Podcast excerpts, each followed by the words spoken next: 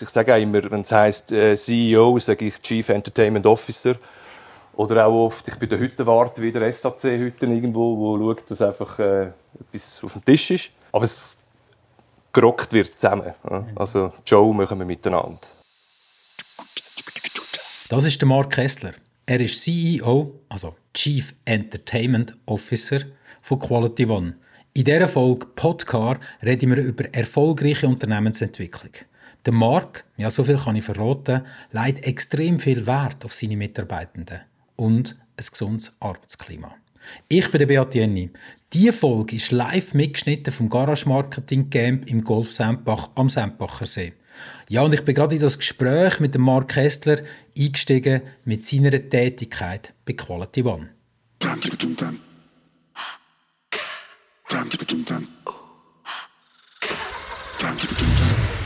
Podcar. Präsentiert von Autoscout24, einer Marke von der Swiss Marketplace Group.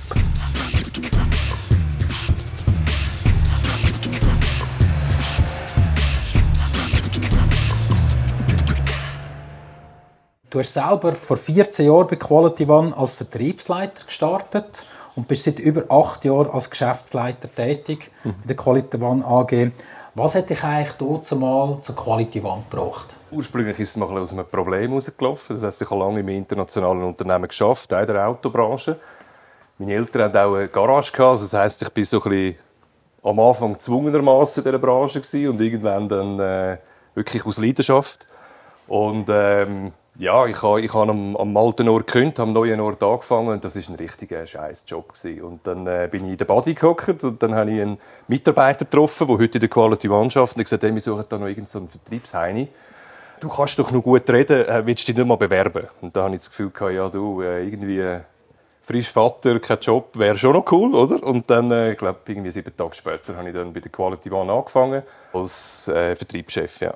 Wie kann ich mir so die Anfänge von Quality One vorstellen?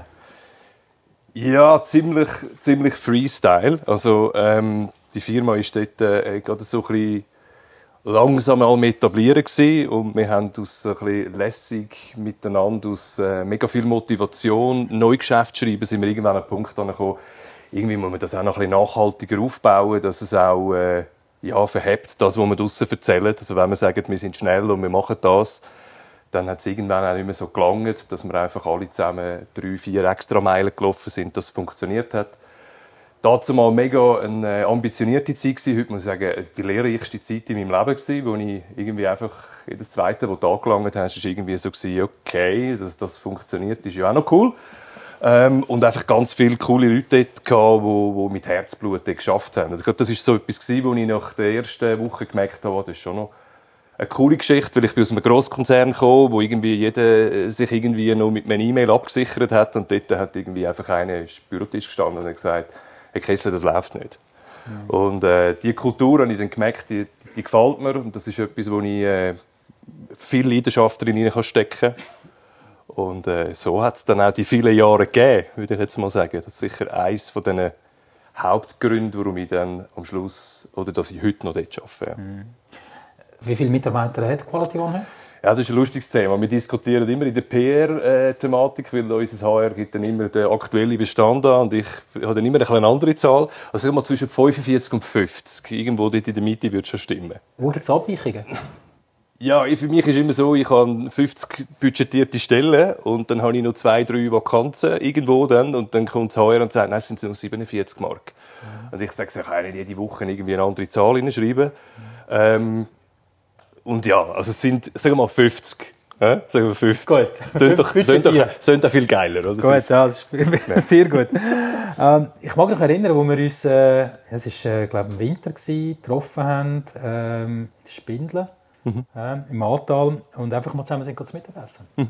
Und was mich dort fasziniert hat, ist so deine Einstellung zum Unternehmertum, deine Einstellung zur Unternehmensentwicklung, deine Art, wie du siehst, wie ein Unternehmen funktionieren sollte, wie wir Menschen miteinander arbeiten sollten. Und äh, heute haben wir das Thema Unternehmensentwicklung miteinander da. Und das können wir auf verschiedene Bereiche anwenden. Aber vielleicht mal ganz am Anfang, was bedeutet für dich Unternehmensentwicklung?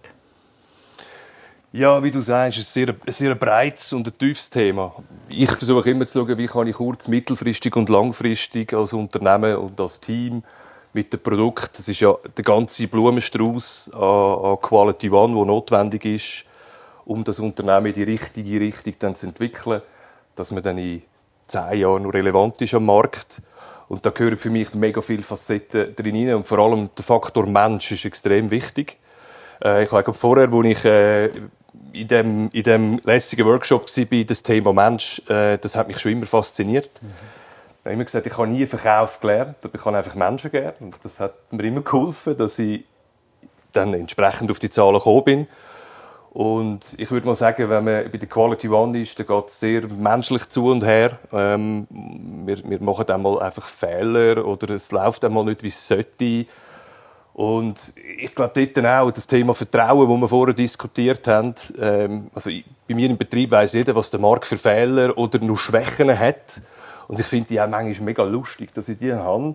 Weil ich einfach denke, wow, ich bin so froh, habe ich Leute um mich herum, die mir genau in diesen Schwächen helfen, extrem gut zu funktionieren.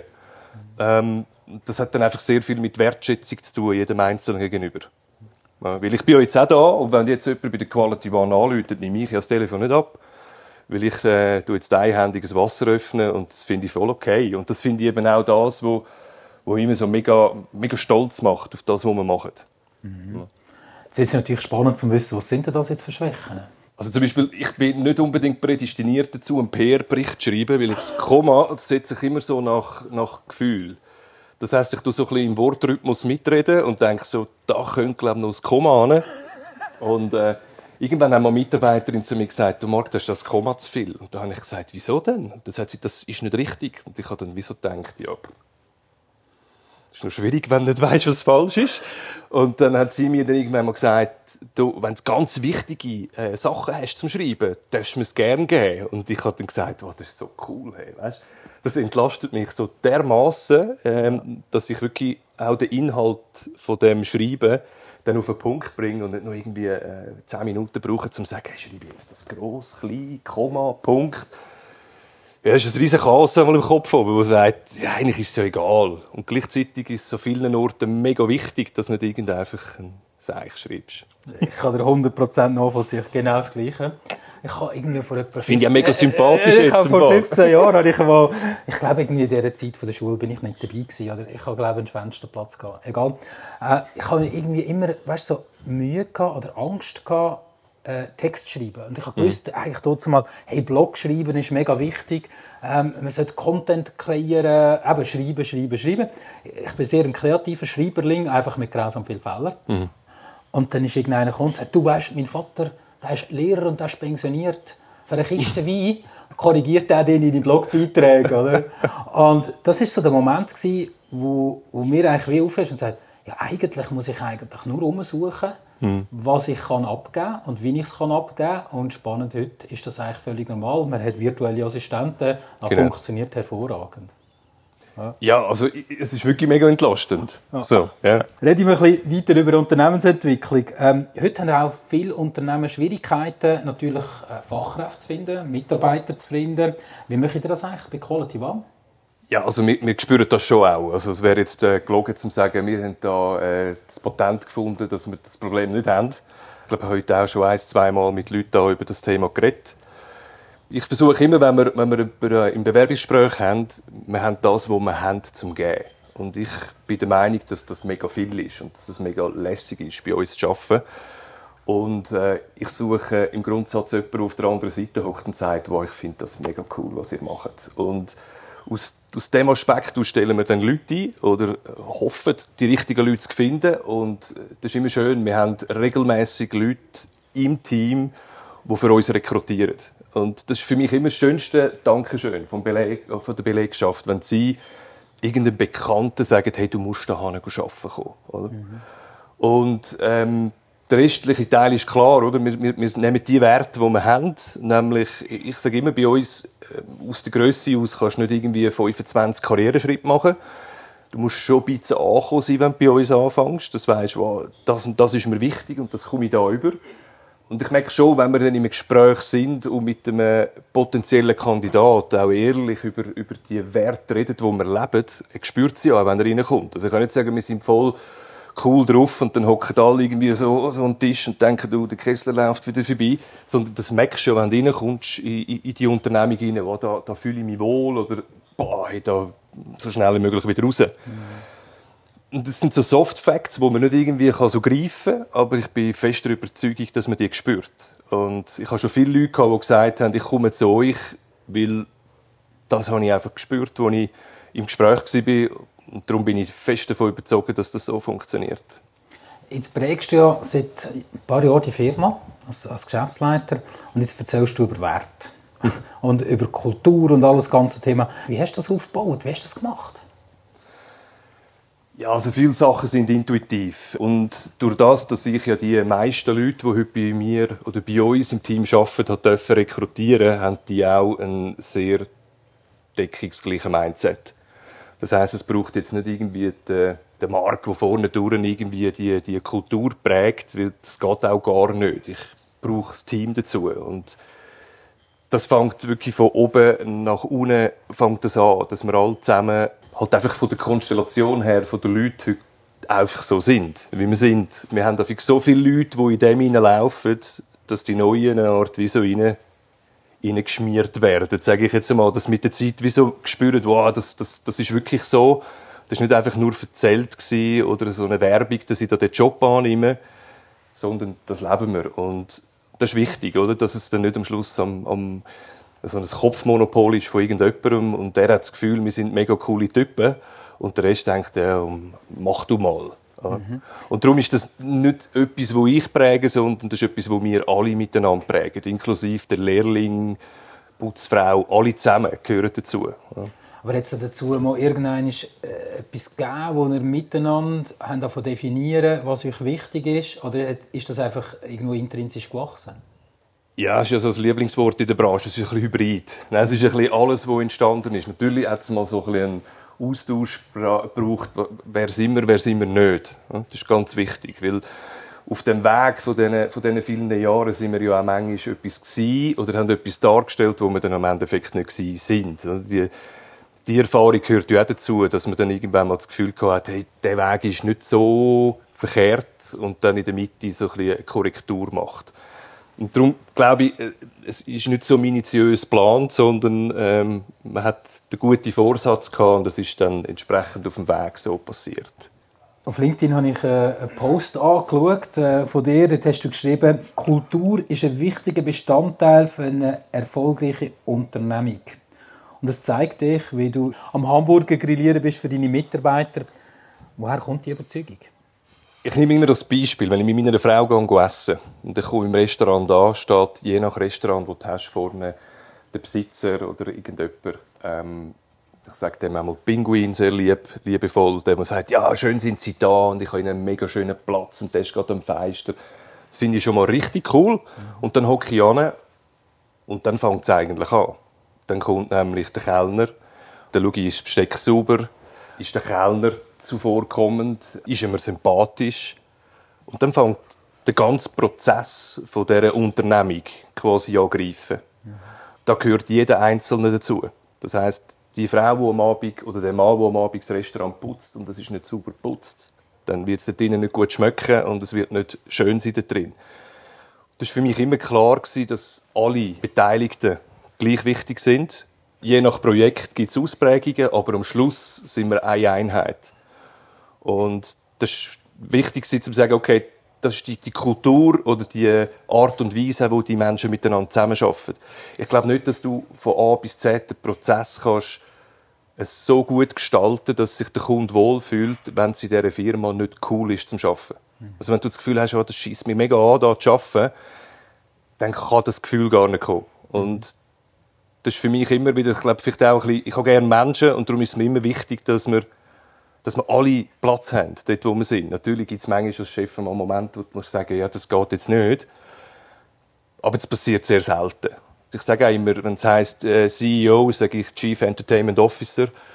Oder auch oft, ich bin der Hüttenwart, wieder SAC-Hütten irgendwo, wo schaut, dass einfach äh, etwas auf dem Tisch ist. Mhm.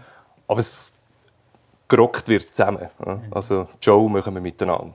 Und ähm, das war auch so der Punkt, gewesen. wir haben irgendwann mal diskutiert und ich habe gesagt, ich mache die besten Burger. Und dann hat einer gesagt, ja, das kann jeder sagen. Und dann habe ich gesagt, ja, ich mache mal einen. Und irgendwann hat mal jemand gesagt, ja, für wen machst du denn die? Und dann habe ich gesagt, ich mache für alle Burger, wenn es muss sein. Und so ist es entstanden, dass ich dann an einer GL-Sitzung meinen Kollegen gesagt habe, äh, nächste Woche, Mittwoch, legen wir Schürzen an machen wir Burger.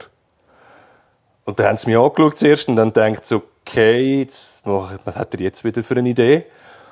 Und dann ist es mega wichtig oder? Das Fleisch muss von Deck kommen. Und dann haben wir noch Leute, die kein Fleisch essen. Und dann mache ich die Soße selber und so. Und dann hat es sich ein bisschen ausgeartet. Aber ich habe einen mega schönen kulturellen Anlass gefunden, weil ich an jedem Mitarbeiter, der gekommen ist, ich fragen hey Beat, was hättest denn du gern für einen Burger? Und ich habe die Aufmerksamkeit nur bei dir. Mhm. Und du sagst, hey, ich hätte gerne ein bisschen Kabissalat und das und dieses. Und da ist so viel passiert an dem Mittag, wo Kollegen der Geschäftsleitung gesagt haben, ist mega cool gewesen. Jetzt machen wir das einfach alle Jahr. Stinkst nachher wie eine Sau am Nachmittag. Also, Termine danach eher blöd. Mhm. Aber es ist, es ist einfach etwas gewesen, wo ich sage, hey, es passt zu uns. Das ist lässig entstanden. Und das hat dann auch wieder mit, ja, äh, authentisch sein zu tun. Und ich habe es noch lustig gefunden. Da hat jemand aus dem Marketing das Foto gepostet. Und das war, glaube ich, der Post, der am meisten Reaktionen ausgelöst hat. Und wir haben einfach einen Burger gemacht. Mhm. Und vorher hat man irgendwie tausend Überlegungen gemacht, wie wir uns in Szene setzen und etwas schreiben.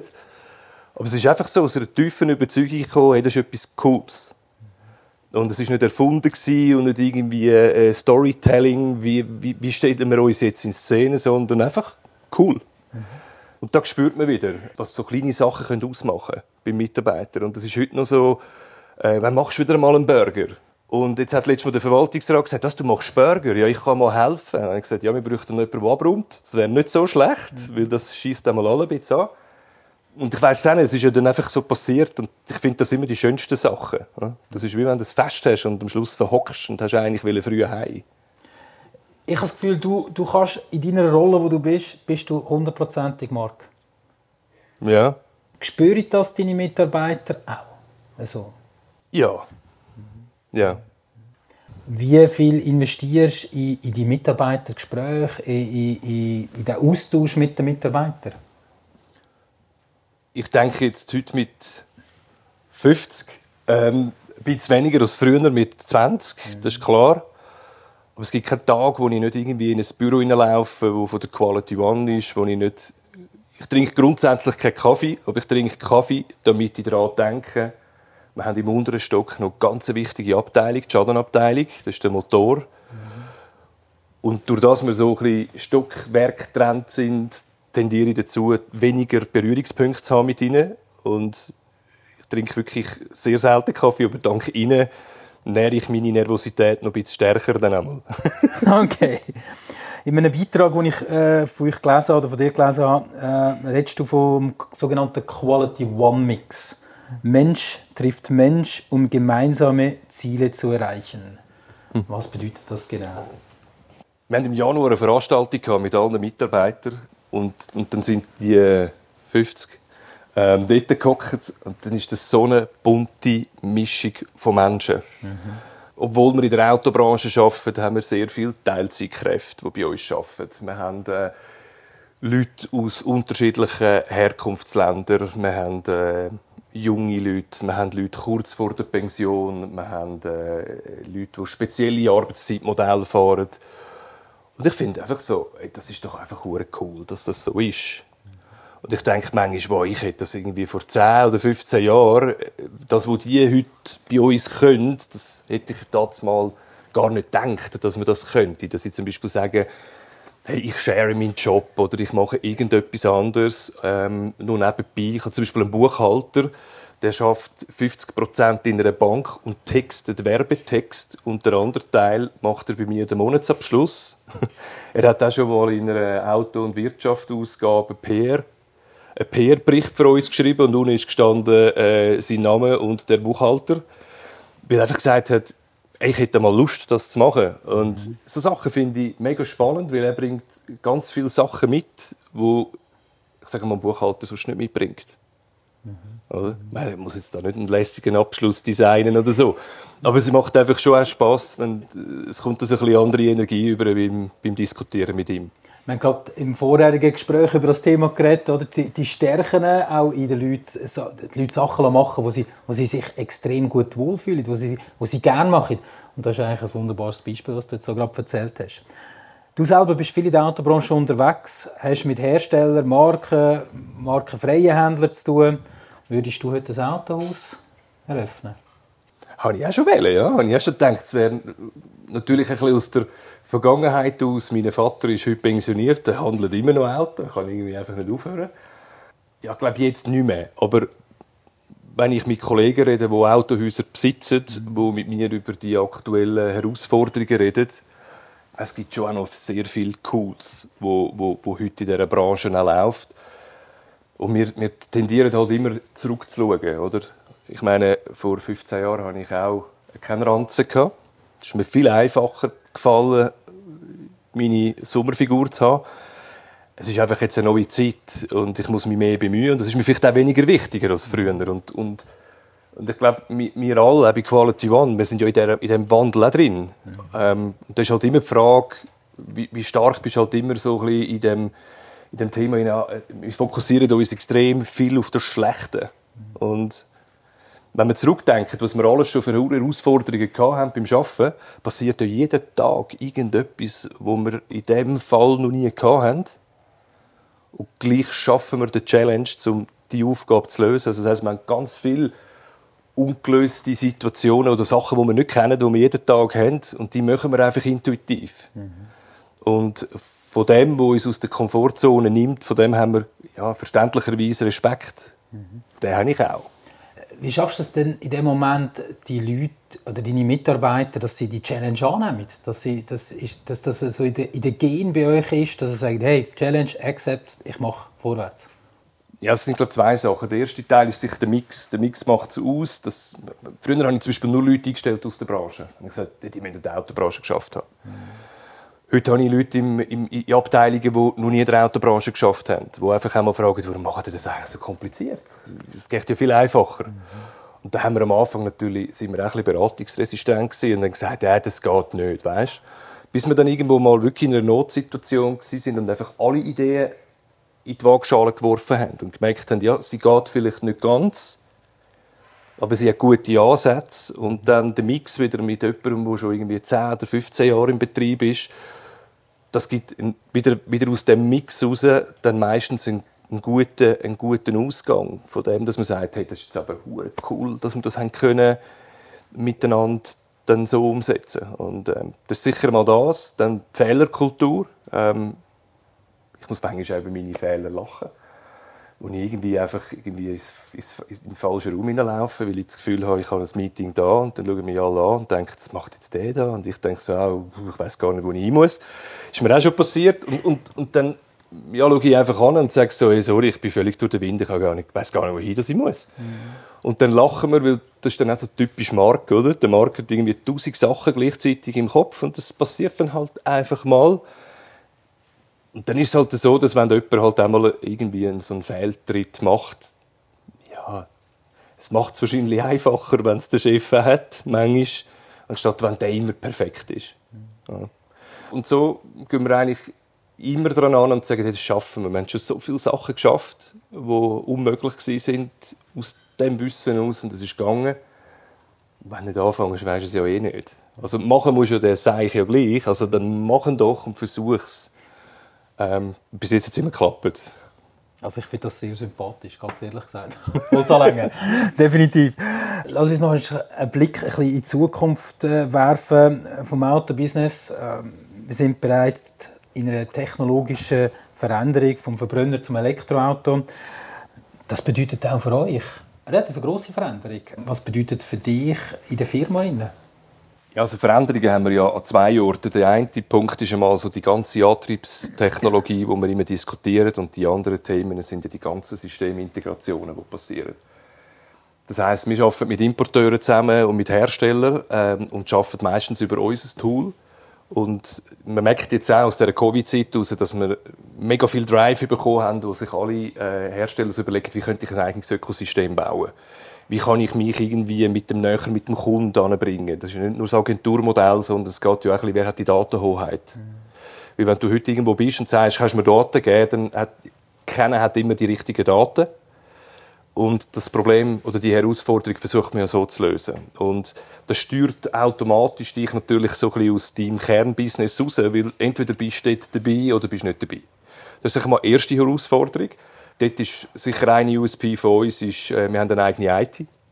Das heisst, wir können dort extrem viel äh, Power drauflegen, um zu sagen, hey, lass uns äh, jetzt wirklich neue Tools bauen.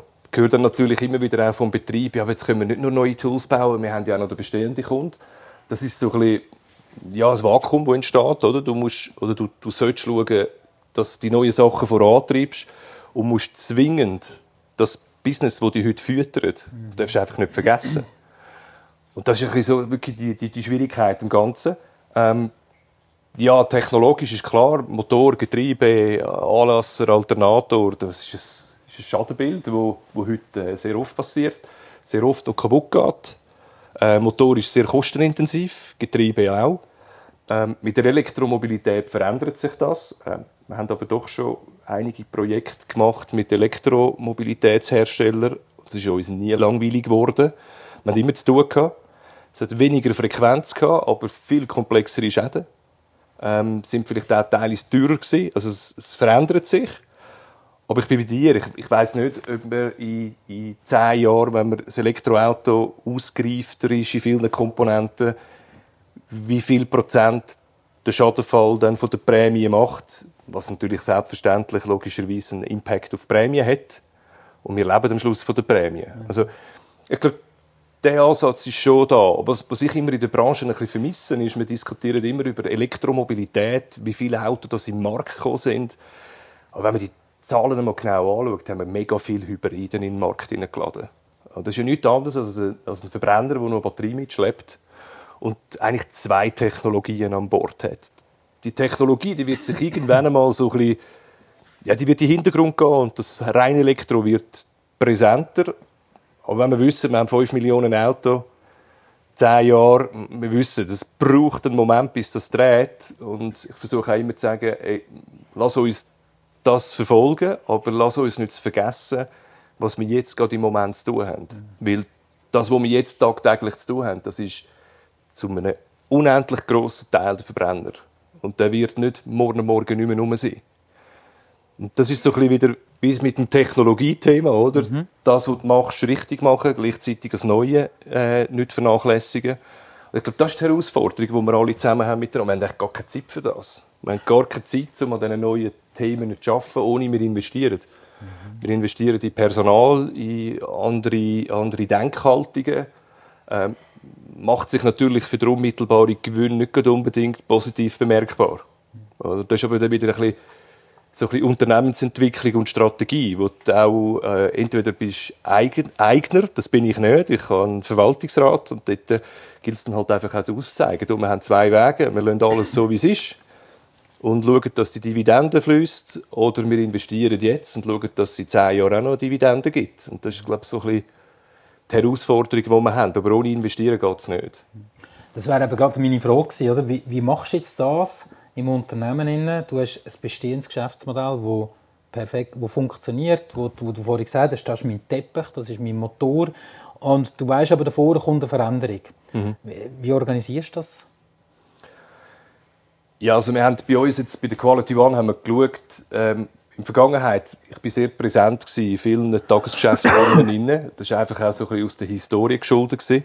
Und wir haben es so aufgeteilt, dass ich mich tendenziell mehr für äh, Innovationsthemen, neue Sachen, so Unternehmensentwicklung einsetze und meine zwei Kollegen aus der Geschäftsleitung, die Operatives und Vertrieb machen, wirklich so im Kerngeschäft unterwegs sind, dass wir dort äh, wirklich den Kern nicht vernachlässigt. Das ist mega wichtig.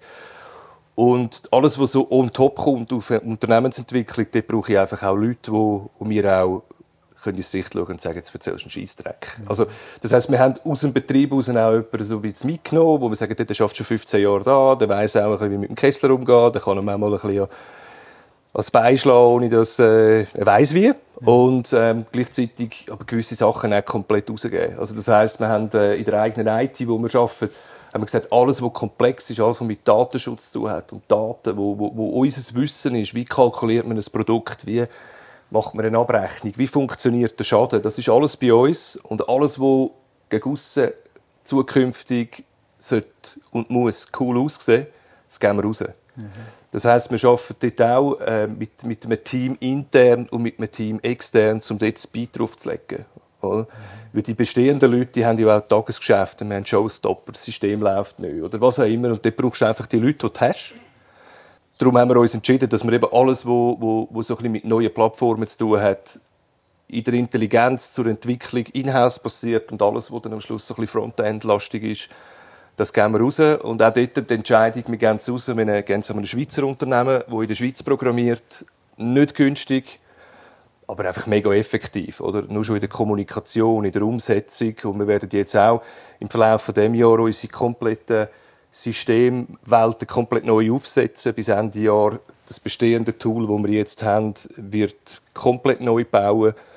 Und nachher bauen wir sukzessive neue Services dran an, um halt auch, wenn der Elektro Effekt irgendwann mal kommt, dass wir ready sind mit neuen Geschäftsfeldern, die zusätzlich Geld hineinspülen, damit wir ja, in der Mehrjahresplanung eben nicht nur zwei Jahre anschauen, weil das wäre keine Mehrjahresplanung, sondern dass wir wirklich sagen, hey, was passiert in fünf bis zehn Jahren. Ja, dort kannst du natürlich nicht alle internen Ressourcen, die du heute hast, binden.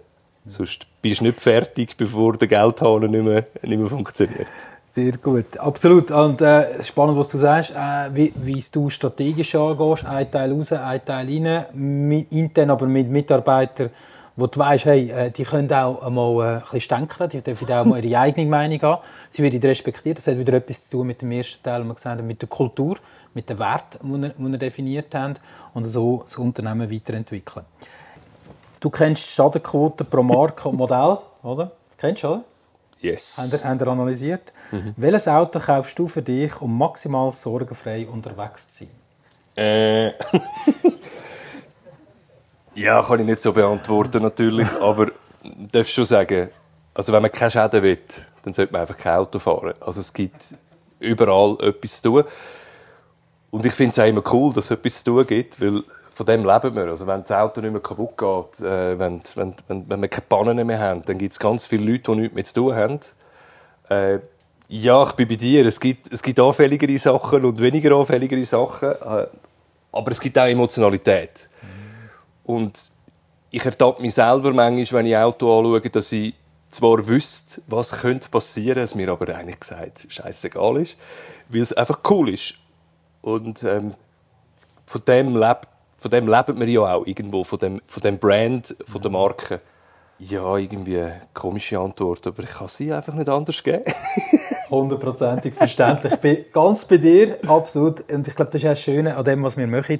Wir haben ein Produkt, das Emotionen mhm. hat, äh, ein Produkt, wo, wo jeder für sich kann entscheiden kann, was er fährt, wo er das Geld investieren will oder eben auch nicht. Ich sage danke vielmals für eure Aufmerksamkeit. Merci vielmals.